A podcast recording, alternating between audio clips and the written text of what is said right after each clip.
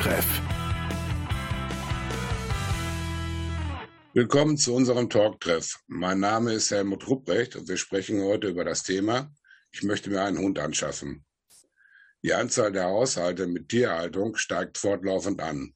In den Corona-Zeiten werden Haustiere immer beliebter. Insbesondere erhöht sich die Zahl der Haushalte, die sich einen Hund halten.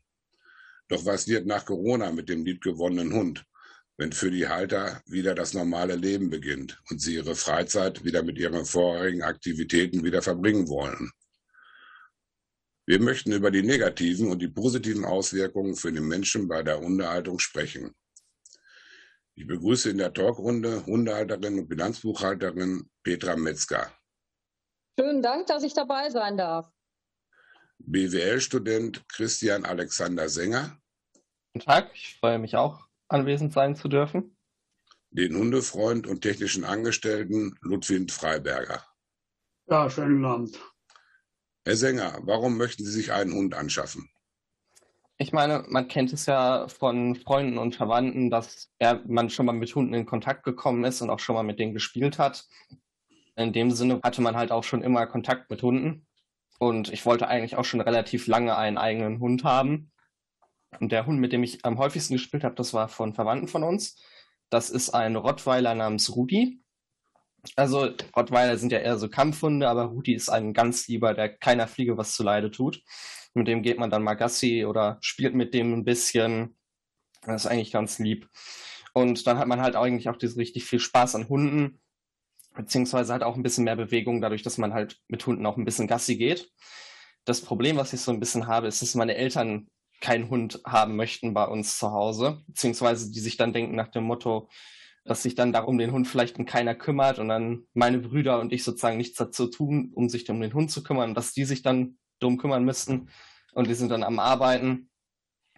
Und ja, ich würde mir halt weiterhin gerne also ein bisschen mehr Bewegung haben mit diesem Hund, in die Richtung. Was für eine Hunderasse sollte es sein? Ich habe mich mit Hundehaltung noch nicht so viel auseinandergesetzt. In dem Sinne sollte es ein Anfängerhund sein. Also möglichst kein Kampfhund oder sowas in die Richtung. Und er sollte möglichst nicht zu groß oder zu klein sein. Einfach zu groß nicht, weil ich halt die räumlichen Verhältnisse wahrscheinlich nicht hinkriege in den nächsten Jahren. Allerdings sollte der Hund auch nicht zu klein sein, also kein Pudel oder so in die Richtung es ist einfach kein Hund für mich, so ein, so ein Mini-Hund. Er sollte außerdem relativ leicht zu, zu halten bzw. zu trainieren sein, weil ich ja relativ wenig Erfahrung in der Hundehaltung und in der Dressur habe und halt möglichst in der Lage sein sollte, mit dem Hund umgehen zu können. In diesem Sinne hatte ich mir dann eher gedacht, vielleicht, ich meine, diese typischen Anfängerhunde, man kennt sie, so Labrador oder Golden Retriever, sind so die ersten, die ins Gedanken kommen. Allerdings würde ich mir dann bevor ich mich dann entscheide, definitiv nochmal umgucken, welche Hunderasse denn am besten wäre, sozusagen für meine Verhältnisse, beziehungsweise mit der ich am besten umgehen könnte und mich dann halt genauer entscheiden. Wo und wie möchten Sie ihn anschaffen? Ja, das ist momentan das Problem, was ich habe. Ich habe momentan nicht wirklich eine Ahnung, wo beziehungsweise wie ich mir einen anschaffen könnte. Also wie gesagt, meine Eltern wollen keinen Hund.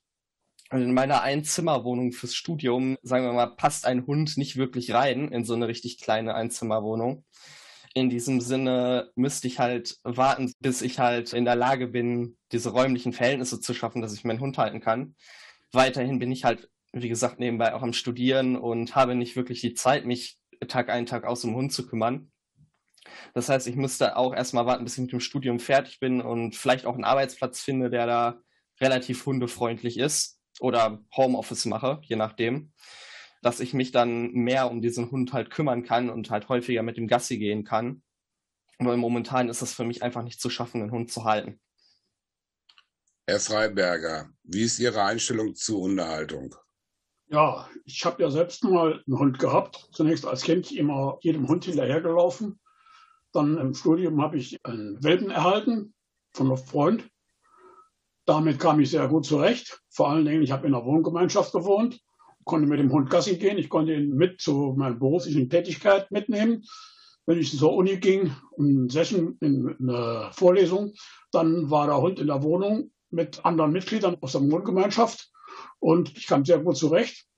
Und dann, nachdem er dann gestorben war, habe ich ihn zwar vermisst und habe einen neuen Job gekriegt, mit dem ich sehr viel unterwegs sein musste, immer noch alleine wohnt. Da habe ich mir vorgenommen, mir keinen Hund anzuschaffen, denn ich kann, wenn ich immer regelmäßig auf Dienstreise gehe, muss ich irgendjemanden finden, wo ich ihn unterbringe und das wollte ich vermeiden.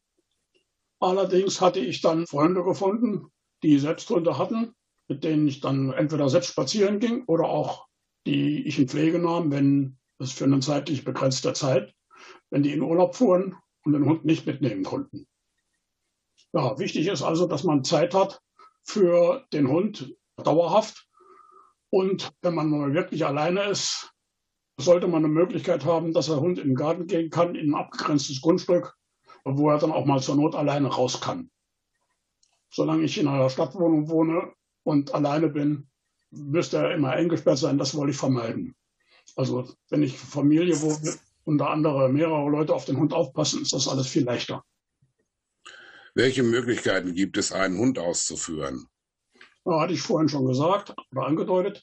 Ich habe die Möglichkeit bei Freunden, die Hund auszuführen, die ich auch kenne, regelmäßig mit denen spazieren gehe.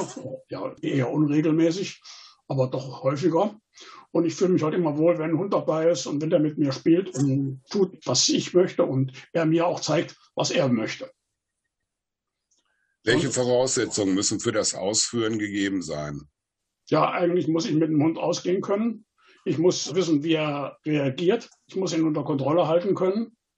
Wenn das ein Hund wäre, der permanent nur zieht und nur seinen Willen hat, wird es schwierig. Gut, den muss man natürlich dann entsprechend steuern. Ich kann natürlich auch noch ehrenamtlich für ein Tierheim tätig sein. Bin ich zwar bis jetzt nicht gewesen, aber ich kenne Freunde, die das machen. Die gehen dann zweimal oder dreimal die Woche in Tierheim für zwei Stunden am Tag mit irgendeinem Hund, den sie dann gerade kriegen, spazieren. Welche Vorteile haben Sie, wenn Sie einen Hund ausführen? Ja, ich bin zufrieden, mit dem Hund spazieren zu gehen. Es freut mich, wenn der sich mit mir quasi in Anführungszeichen unterhält. Wenn der tut, was ich ihm sage oder mir auch zeigt, was er möchte. Er ist halt da und es macht halt Spaß, mit ihm was anzufangen. Frau Metzger, welche Erfahrungen haben Sie mit Hunden? Ja, ich habe seit Kindertagen eigentlich Erfahrung mit Tieren.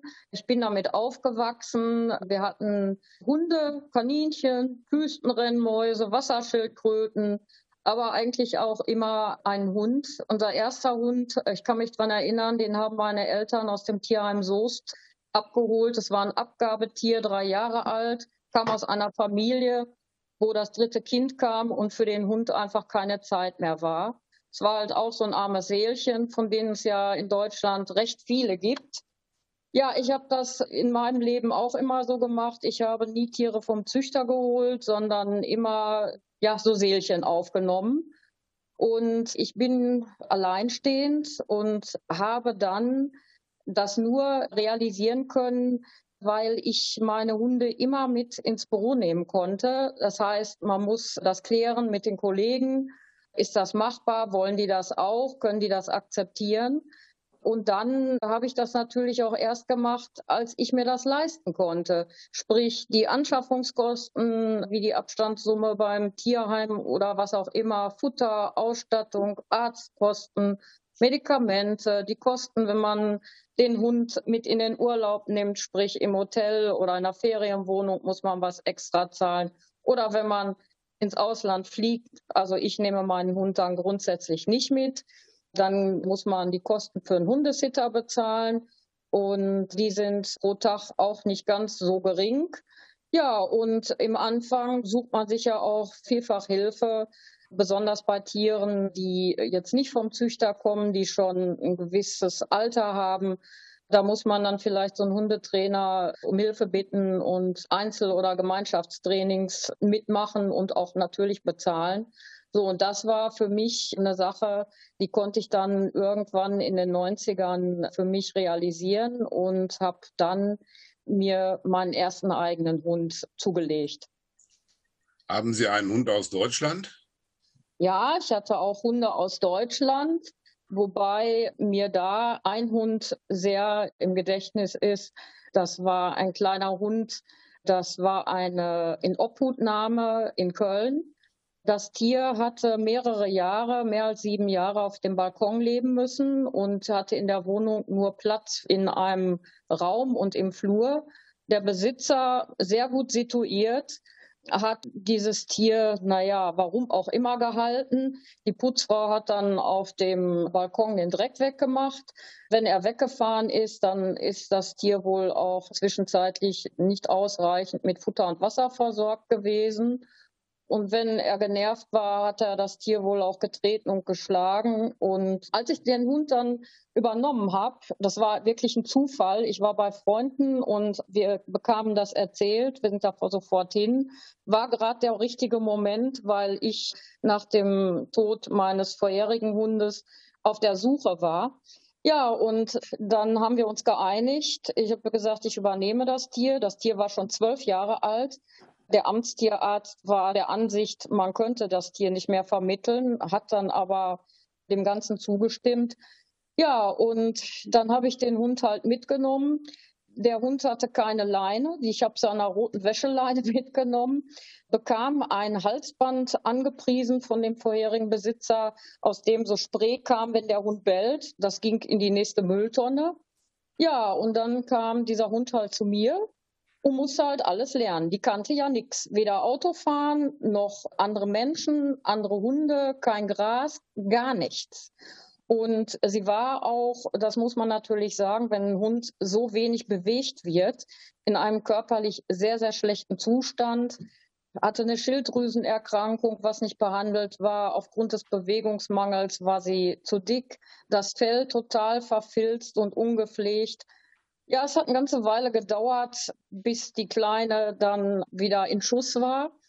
Aber das Schöne war, obwohl sie schon zwölf Jahre alt war, haben wir es geschafft, sechs Jahre zusammen zu verbringen. Und kurz vor ihrem 18. Geburtstag ist sie dann eingeschläfert worden. Wie gesagt, ich habe davor auch einen Hund gehabt, einen größeren, einen Retriever der kam aus einer Familie, da war das Tier nicht kastriert und es gab einen Wurf Welpen und die wussten nicht, wohin damit. Und dann habe ich einen davon aufgenommen. Und der hat mich 14,5 Jahre begleitet. Das war schon toll. Also es ist einfach eine Bereicherung. Zwar schwankt die Anzahl der Hunde in Deutschland seit 2014 über die Jahre. Jedoch zählen die Hunde mit rund 10,56 Millionen Hunden in deutschen Haushalten immer noch zu den zweitbeliebtesten Haustieren. Wie sieht es aber mit den Tierheimen in Deutschland und im Ausland aus? Wie geht man dort mit ihnen um? Bekommen sie nach einer gewissen Zeit die Giftspritze? You must leave now, take what you need, you think will last. But whatever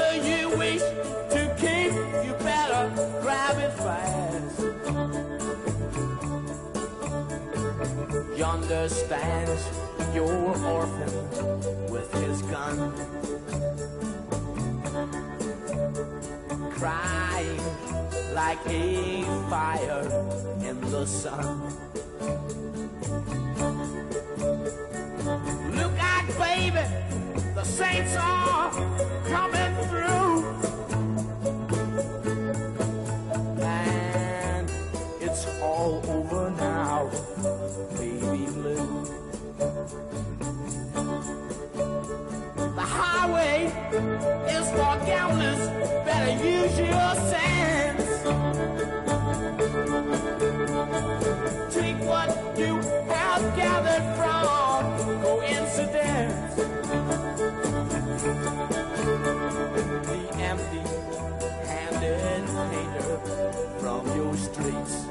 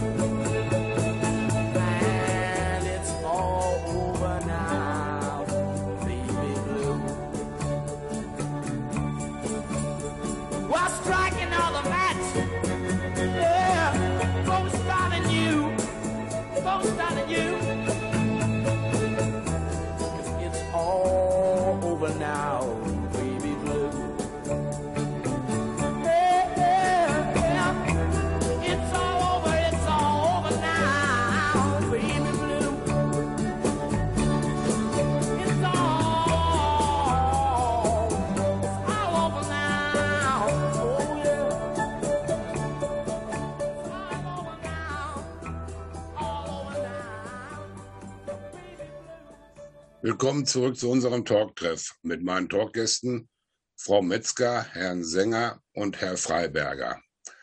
Herr Freiberger, kennen Sie ein Tierheim? Ja, ein bisschen. Ich habe selbst mit Tierheimen eigentlich wenig zu tun gehabt, bis zum ersten Mal vor einiger Zeit, als eine Bekannte von mir einen Hund sich nehmen wollte und erstmal gucken wollte, wie sie mit dem Hund umgehen kann. Da bin ich zum ersten Mal mit dem Tierheim direkt in Berührung gekommen hatte das Glück, dass in dem Tierheim auch eine Bekannte von mir ehrenamtlich tätig war. Also habe ich da auch ein bisschen was über das Tierheim selbst gehört und wie, wie die Leute mit den Tieren umgehen. Wir hatten erstmal einen großen Schäferhund gekriegt. Das war der Hund, für den die sich interessiert hatte. Und da sind wir dann mit diesem Hund spazieren gegangen. Das hatten wir zwei oder dreimal gemacht.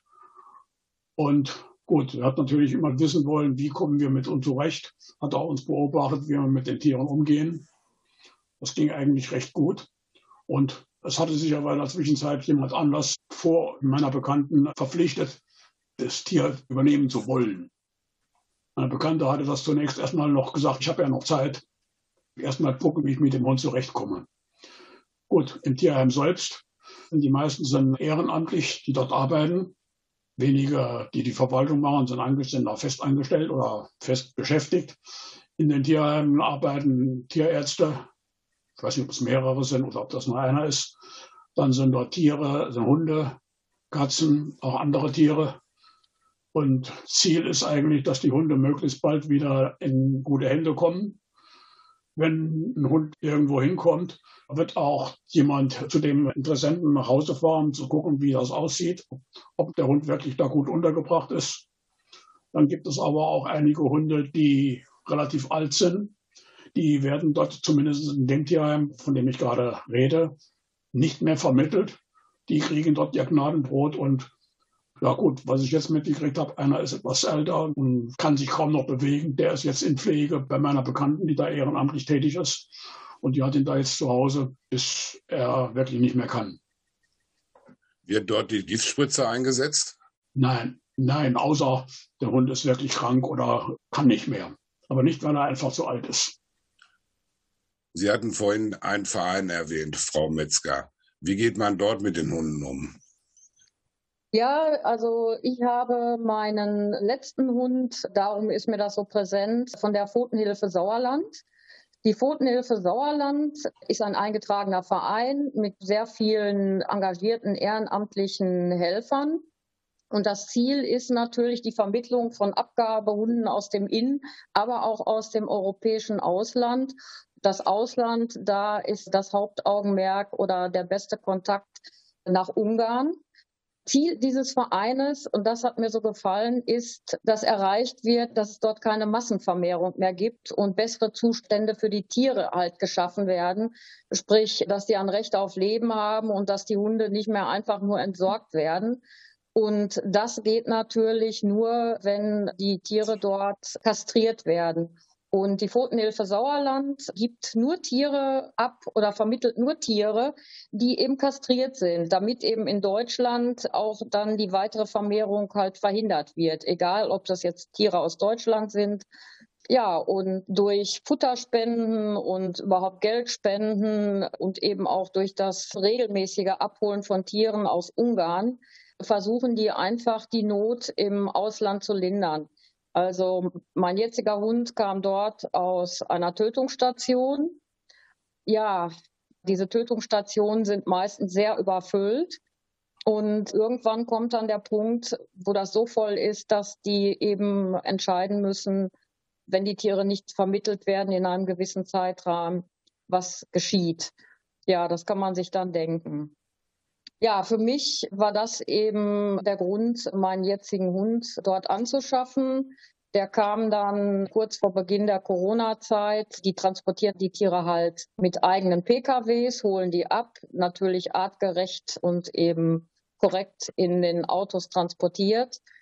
Dann haben die hier in Deutschland einen Tierschutzhof in der Nähe von Marsberg. Und an dem Tag, als ich meinen Hund geholt habe, da wurden 42 Tiere übergeben. Und so stand ich also mit 42 zukünftigen Tierbesitzern dort vor dem Tierhof. Und wir haben alle so nach und nach unsere Hunde übergeben bekommen.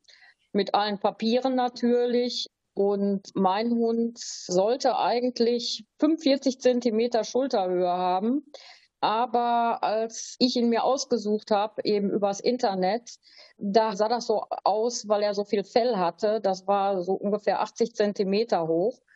Als das Fell dann geschoren war, war es nur noch 30 Zentimeter Schulterhöhe. Sprich, das Tier hat da auch schon sich sehr quälen müssen. Und ich wurde dann tatsächlich gefragt, warum ich diesen Hund aufgrund dieses Bildes ausgewählt habe. Da habe ich gesagt, ja, dass es mein Ziel immer ist, so ein Seelchen aufzunehmen. Und den Hund hätte keiner genommen. Und das wurde mir auch bestätigt. Ich bin da jetzt sehr glücklich mit dieser Entscheidung. Wir haben jetzt also schon knapp zwei Jahre, die wir zusammen verbringen. Das Tier ist mittlerweile etwas mehr als sechs Jahre alt. Hatte es auch sehr, sehr schlecht, war auch eben völlig desolat in vielen anderen Dingen. Ja, aber wir haben uns gefunden. Wie viel Zeit sollte man sich für einen Hund nehmen? Ja, also ich kann nur von mir reden und ich denke, das ist so das, was man tun sollte. Ich gehe mindestens dreimal mit dem Hund pro Tag raus, sprich morgens vor der Arbeit, dann fahren wir ins Büro. In der Mittagspause machen wir dann mit ein, zwei Kollegen eine Gassi-Runde und abends gibt es dann den großen Spaziergang. Im Anfang habe ich mir auch Hilfe geholt bei diesem Tier, weil das eben ein Angsthund ist. Um das mal zu verdeutlichen, der muss geschoren werden. Das geht, wenn es jemand anderer macht, nur beim Tierarzt unter Narkose, weil die so um sich beißt vor Panik. Mittlerweile haben wir beiden uns herangetastet. Ich werde zwar immer noch ein bisschen attackiert, aber wir kriegen das hin. Es sieht nicht so schön aus, aber es geht. Und dann muss man natürlich auch klar sehen, zwischendurch kommen die dann mal mit Spielzeug oder man macht mal so ein kleines Intelligenzspiel. Es gibt ja auch viele Leute, die machen mit ihren Tieren dann Agility, was ja auch für die Leute selber positiv ist. Für mich da mein Tier ja mein Familienmitglied ist, so sehen es ja auch ganz, ganz viele Menschen, geht die Kleine halt überall hin mit. Sprich ins Restaurant, bei Einkäufen, Besuche bei Freunden, beim Sport. Wenn ich wandern gehe, wenn ich segeln gehe, wenn ich Fahrrad fahre, kommt sie in den Korb und kann zwischendurch laufen. Und was eben wichtig ist, wenn man sich so einen Hund anschafft, das sollte natürlich wohl überlegt sein, man muss das alles unter einen Hut bringen. Und ich fand den Spruch von jemandem aus dem Bekanntenkreis schön, der sagte mal, Hunde sind wie Kinder, sie bleiben es ein Leben lang. Und das stimmt. Also darüber muss man sich im Klaren sein, dass einen auch diese Tiere lange Jahre begleiten. Und ich bin froh darüber, dass ich jetzt noch viele Jahre mit meinem Hund hoffentlich haben werde. Es wird gesagt, dass durch die Hundehaltung sehr viel Positives auch für den Menschen entsteht. Sehen Sie das auch so, Herr Freiberger? Ja, selbstverständlich. Der Hund kann sich auf das Gemüt des Halters sehr gut einstellen, weiß genau, wie er zu ihm kommt, wenn er was von ihm haben will, wie er dann reagiert. Und man kann ihn schleicheln, mit ihm schmusen, kann mit ihm spazieren gehen. Eigentlich ist ein ständiger Begleiter. Frau Metzger, was meinen Sie zu der Aussage von Herrn Freiberger? Ja, also Hunde stellen sich natürlich auf ihre Menschen ein. Die wollen denen auch gefallen. Für mich ist aber auch die andere Seite immer wichtig zu sehen. Ein Hund hat auch Gefühle, auf die der Mensch auch eingehen muss. Der Hund ist auch nicht jeden Tag gut drauf oder hat Ängste. Ja, es ist eben wie so ein bisschen auch wie bei unter Menschen man muss miteinander klarkommen und sich da auch arrangieren. Man kann das zwar nicht mündlich diskutieren, aber Hunde können das sehr gut rüberbringen. Das sehe ich immer bei meinem Hund. Die sind durchaus in der Lage, ohne Worte einem ganz genau mitzuteilen, was sie möchten. Wird sich nach Ihrer Meinung die Anzahl der Hunde in Tierheimen nach Corona erhöhen? Auf jeden Fall.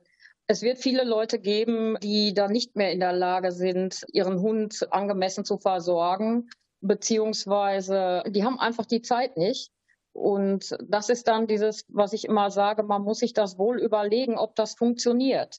Also sprich bei mir, es geht nur, weil ich den Hund immer mitnehmen kann. Und wenn ich schon darüber nachdenke, es gab im Anfang zu Corona die Aussage, auch Hunde und Katzen können Corona bekommen. Und ich habe hier Kontakt zu dem Tierheim hier im Ort. Und da haben die mir erzählt, ja, es gab Leute, die wollten ihren Hund abgeben, weil der könnte ja Corona bekommen. Ja, und genauso, wenn jetzt eben diese Corona-Zeit hoffentlich bald vorbei ist, wird es das Problem geben, dass viele Tiere wieder abgegeben werden. Aber nicht nur Hunde, sondern auch Katzen. Hat sich Ihre Einstellung zur Hundeanschaffung geändert, Herr Sänger? Also es hat sich definitiv angepasst und das, was ich jetzt auch gerade gehört habe. Ich meine, man kennt es ja nach dem Motto, so ich möchte einen Hund haben, aber was die Frau Metzger halt gerade gesagt hatte, so dass es ja auch aus anderer Sicht kommt, dass es ja auch um den Hund geht, dass er ein gutes Zuhause hat. Da möchte ich definitiv auch sicherstellen, dass der Hund bei mir dann in Zukunft auch ein gutes Zuhause haben wird. Das heißt, ich werde es mir auch richtig gut überlegen, bevor ich mir dann auch einen Hund letztendlich anschaffen werde. Des Weiteren habe ich ja im Verlauf des Gesprächs noch einmal mitbekommen, dass man sich ja nicht Hunde nur vom Züchter holen kann, sondern auch von Tierheimen abholen kann. Und da kann man sich natürlich auch überlegen, ich denke nicht, dass ich es als Ersthund einen vom Tierheim abholen werde. Einfach weil man dann wahrscheinlich etwas mehr aufpassen muss mit dem Trainieren oder wie man mit dem Hund umgeht. Und ich dann einfach persönlich von mir sage, dass ich da zu wenig Erfahrung habe, um da direkt sozusagen einzuspringen. Also ich denke, mein erster Hund wird wahrscheinlich immer noch so ein Anfängerhund vom Züchter sein. Aber danach werde ich mir wahrscheinlich dann überlegen, ob ich dann weitergehe und dann halt einfach adoptiere vom Tierheim. Des Weiteren, ja, ich werde mir sehr wahrscheinlich in Zukunft einen Hund anschaffen und mich um den kümmern gerne. Und es muss halt, wie gesagt, nur darauf geguckt werden, dass ich auch in der Lage bin, diesen Hund zu halten und dass der bei mir die räumlichen Gegebenheiten hat, dass ich den überall mitnehmen kann. Und dazu kann ich halt einfach nur sagen, entweder ergibt es sich oder wenn es sich nicht ergibt in den nächsten sieben, acht, neun, zehn Jahren, dann macht man es halt selber, dann schafft man die Gegebenheiten halt mal selber. Dann gucke ich mich halt um nach dem Motto, vielleicht gibt es ja einen Beruf, bei der Frau Metzger funktioniert es ja auch dass sie noch einen Hund mitnehmen darf in der Arbeitsstelle.